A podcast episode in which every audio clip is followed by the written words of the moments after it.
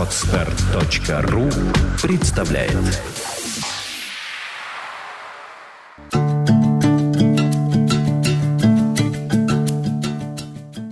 Здравствуйте! Это второй выпуск программы «Дар предназначения» и с вами снова я, Сергей Веснин.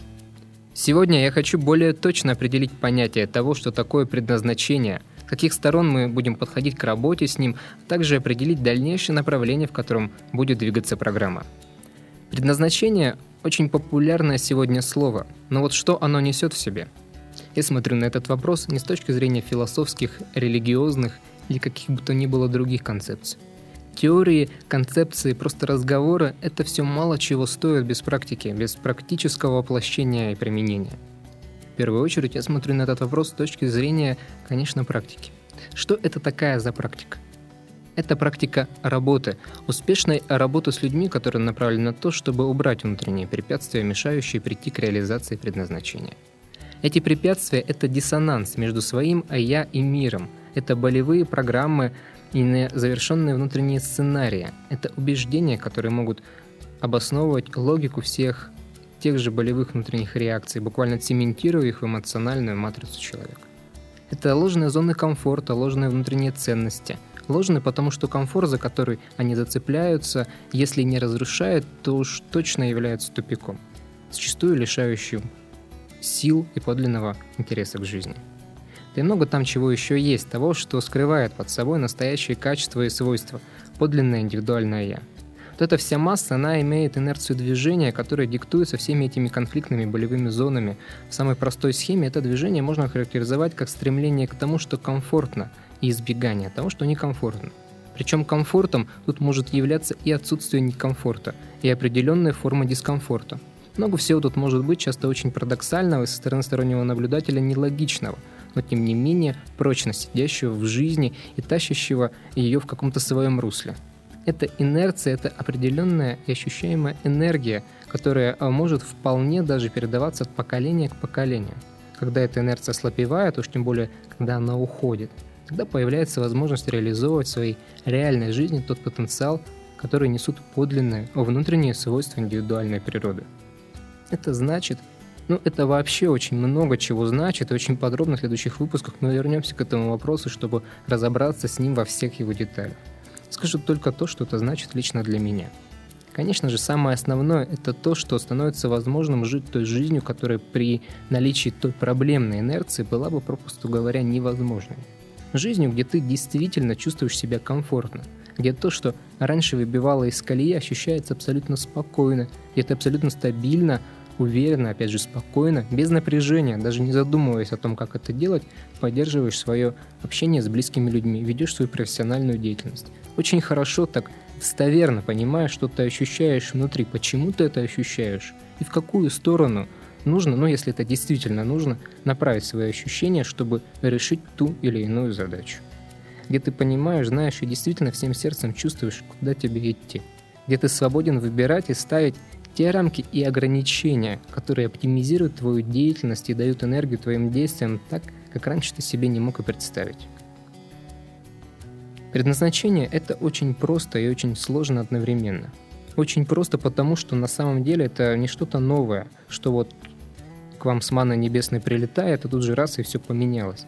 Это же делает его самым, пожалуй, сложным, что вообще есть в нашей жизни.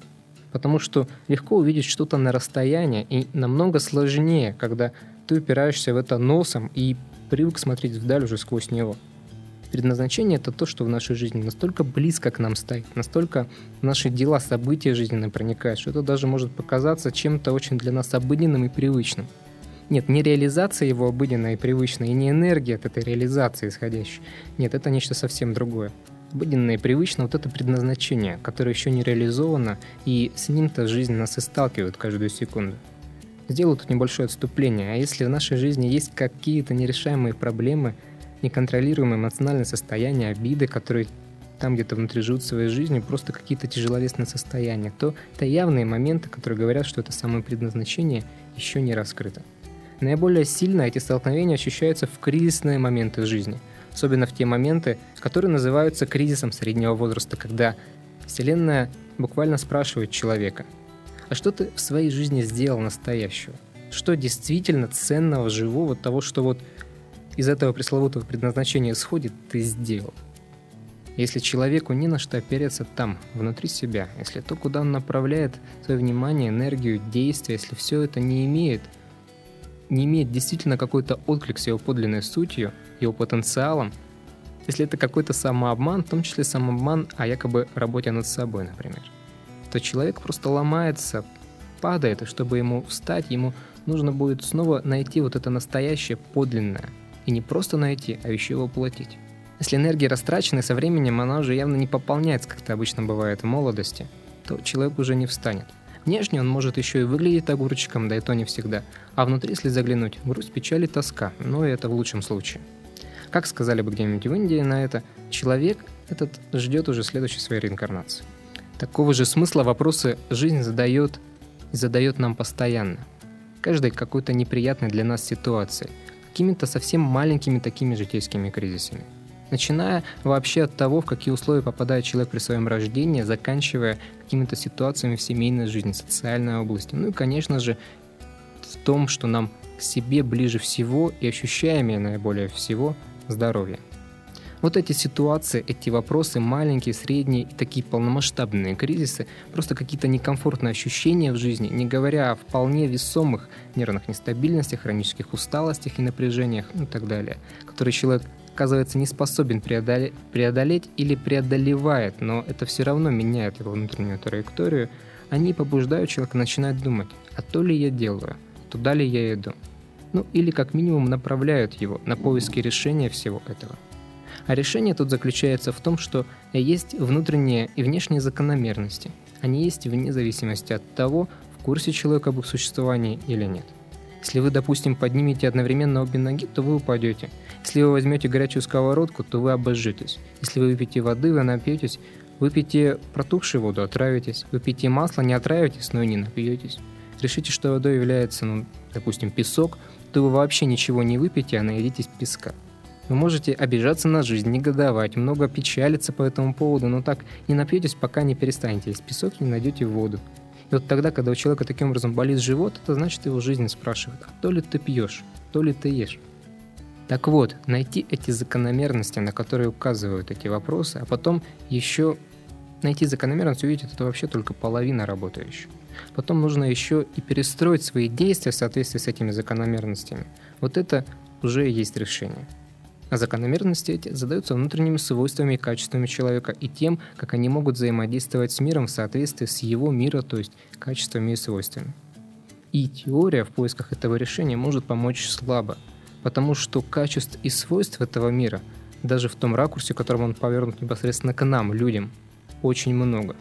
Также много качеств и свойств у каждого человека в отдельности, и помимо универсальных таких аспектов, приемлемых для всех людей или их некоторых групп, ну, например, определенные физиологически обусловленные структуры, связанные с генетикой поведения.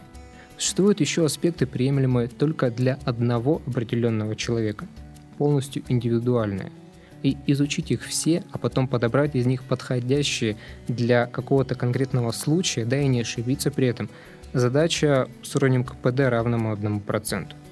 Теория может показывать примерное направление, но двигаться по нему все равно придется вам – изучить его именно со своего ракурса, а потом получить опыт и самое главное воспользоваться этим опытом сможете все равно только вы.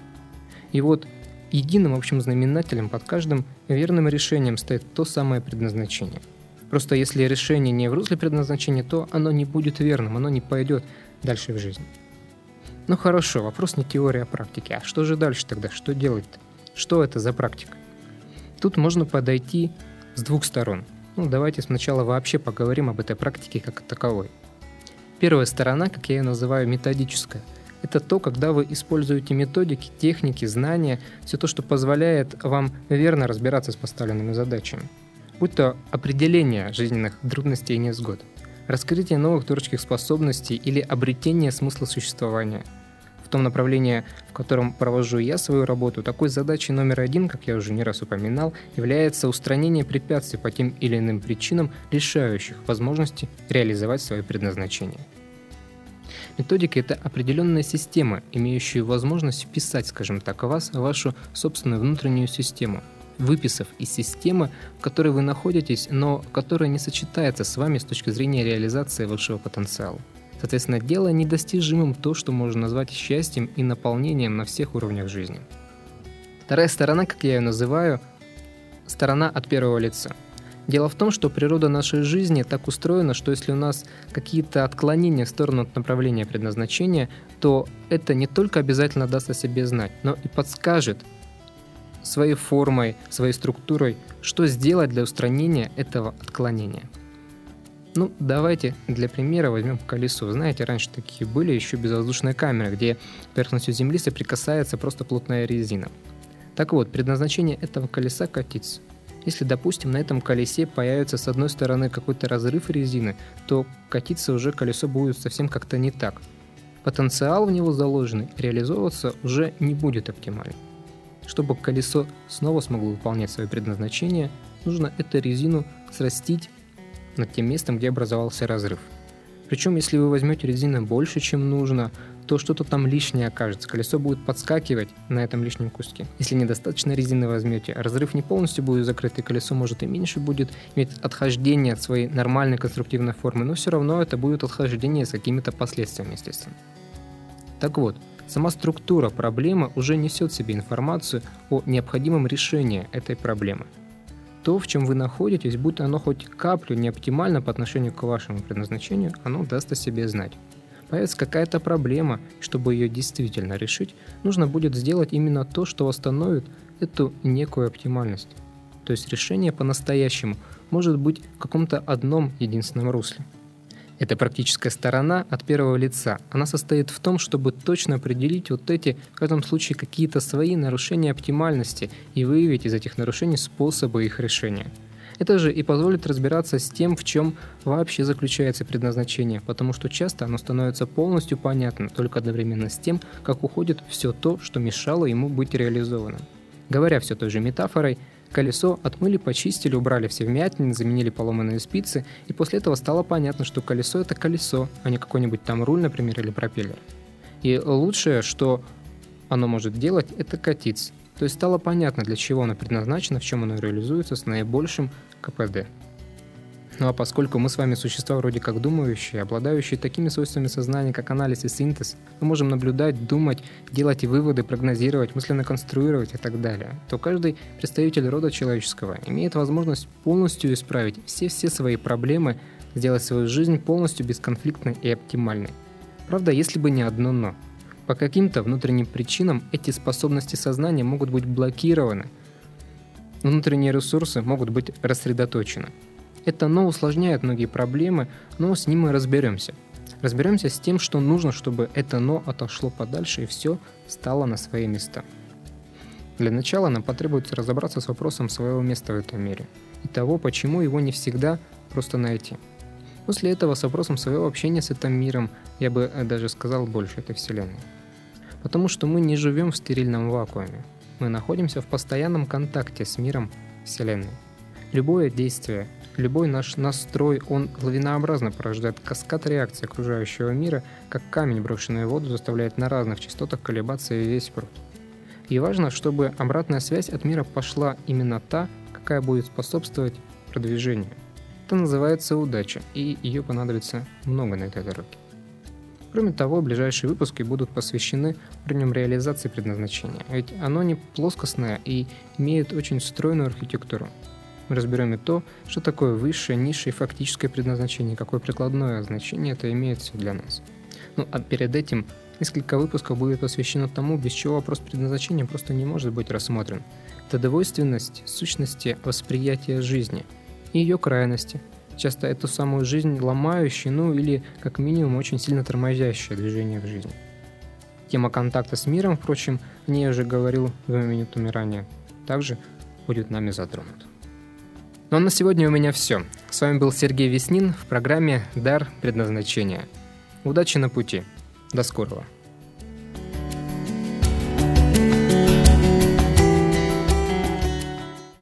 Сделано на podster.ru Скачать другие выпуски подкаста вы можете на podster.ru